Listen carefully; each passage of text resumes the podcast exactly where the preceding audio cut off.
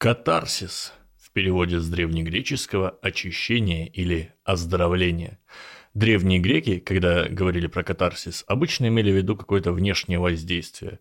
Сходил человек в театр, послушал музыку, там, поучаствовал в какой-нибудь религиозной оргии, испытал катарсис. В более узком современном смысле катарсис – это эмоциональная разрядка – а в гостях у психотерапевта, на плече у подруги или на ринге бойцовского клуба, когда ты выпускаешь эмоции, выдыхаешь, это катарсис.